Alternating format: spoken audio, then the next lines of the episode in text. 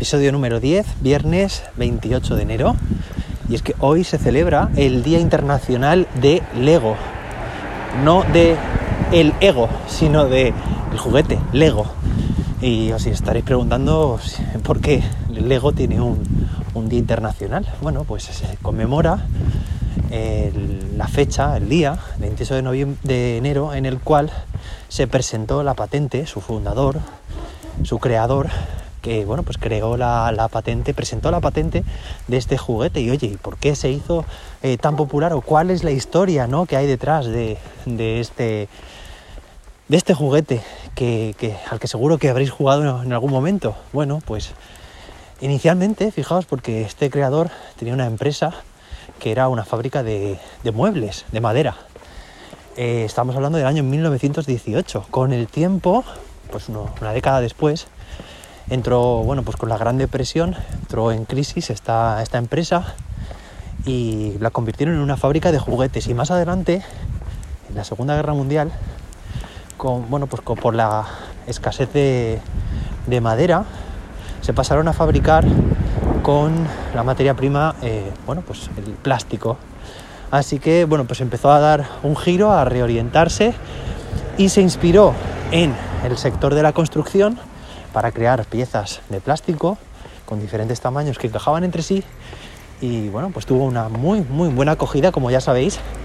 Y bueno, pues tenemos películas de Lego, libros de Lego. E incluso bueno, pues como anécdota decir que hay más piezas de Lego en el mundo que personas, pero no te lo pierdas, 80 piezas por persona, a esas salimos, así que bueno, ahí queda. Y vamos a tratar un tema que, bueno, tiene relación con la conexión emocional. Y es que el otro día estaba en clase, eh, aprovechando además, fijaos, la codocencia, esto que ya os comenté hace unos días.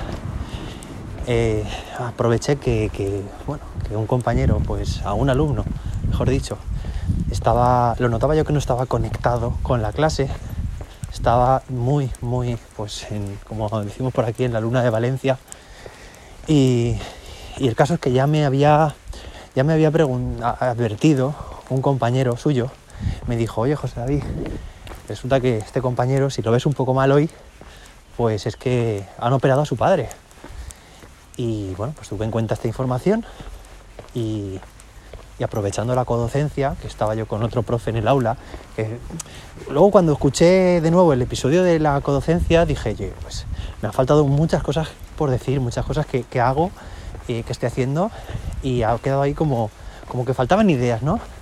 Bueno, una de ellas es que mientras un profe, o sea, que podemos hacer roles alternos, es decir, mientras un profe está, está bueno, pues explicando, por ejemplo, algunos contenidos, pues el otro puede estar, eh, por ejemplo, mediante observación directa, registrando, registrando, bueno, pues lo que, lo que sea. Anécdotas, eh, con una lista de cotejo, puede estar pues, registrando la participación, re- registrando la participación de su alumnado y, por supuesto, ofrecer siempre un trato mucho más, más personalizado a cada alumno.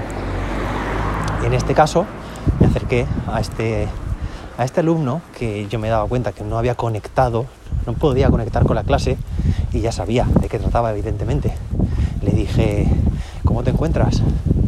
Y digo, bueno, eh, me, dijo que no muy bien, me fue sincero, que yo creo que es algo que también que tenemos que intentar, ¿no? Los docentes generar un clima de confianza con nuestro alumnado para que se muestren ¿no? de forma transparente y, hablen sobre, sobre sus bueno, motos, coches, etcétera. Sobre sus problemas abiertamente, ¿no? Entonces le dije, venga, vente fuera de la clase y hablamos. Claro, eh, fuimos, fuimos fuera y le dije, sé que, bueno, le dije, ¿cómo está tu padre? Dice, no lo sé. Digo, lo van a operar hoy, ¿no? Sí. ¿Y has, has podido hablar con él? No, todavía no. Y digo, bueno, ¿y esta tarde podrás llamarlo? Pues sí. Digo, bueno, pues tranquilo. ¿De qué le han operado? Me estuvo comentando, ¿vale? La rodilla, digo, bueno, pues mira, de la rodilla, eh, tranquilo porque, porque, bueno, porque estoy convencido de que va a salir muy bien la operación. Así que cuando esta tarde hables con él, te vas a quedar mucho más tranquilo. Bueno, ahora estoy pasando por otro cole. No sé si se oye la, la sirena. Cole que no es el mío. Bueno, total, que se quedó más tranquilo. Bueno, he resumido evidentemente la, la conversación. Creo que, aunque estamos en tiempos de COVID, pues bueno, pues lo de la palmada en la espalda pues no tiene que convertirse solamente en una metáfora, sino que esa, esa cercanía ¿no? y ese, ese, contacto debe haber. Somos personas, tenemos problemas y necesitamos ofrecernos apoyo. Y bueno, por supuesto, pues luego vamos con mascarillas, etcétera, y que evidentemente luego pues automáticamente gel y demás, ¿no? Para evitar todo lo que puedan ser posibles contagios, pero hay determinados momentos en los que hace falta esa, esa cercanía.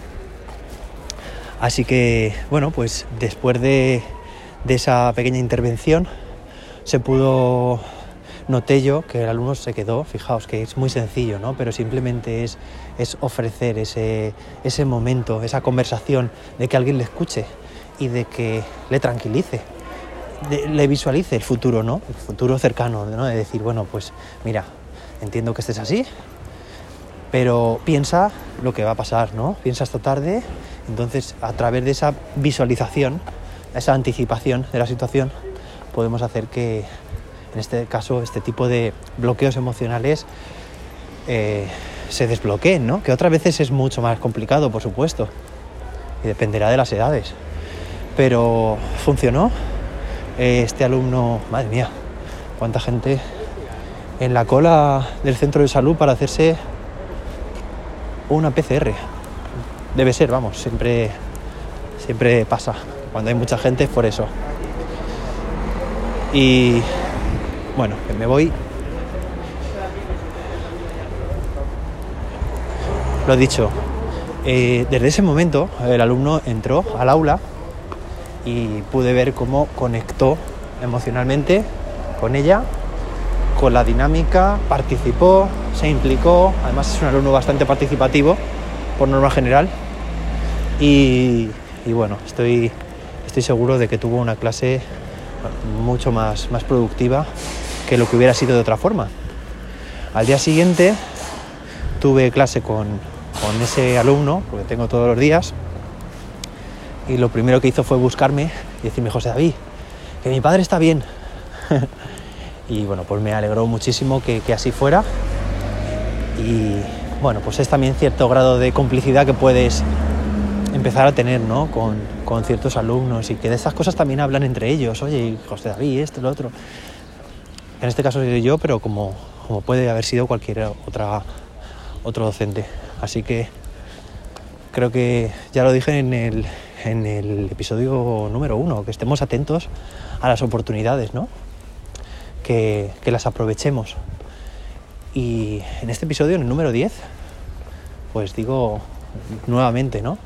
Que también estemos atentos al estado emocional de nuestros alumnos y que cuando lo necesiten, estemos ahí como un pilar fundamental para poder darles ánimo, fuerza y que puedan estar conectados emocionalmente. Bueno, es viernes, descansad y el lunes más y mejor.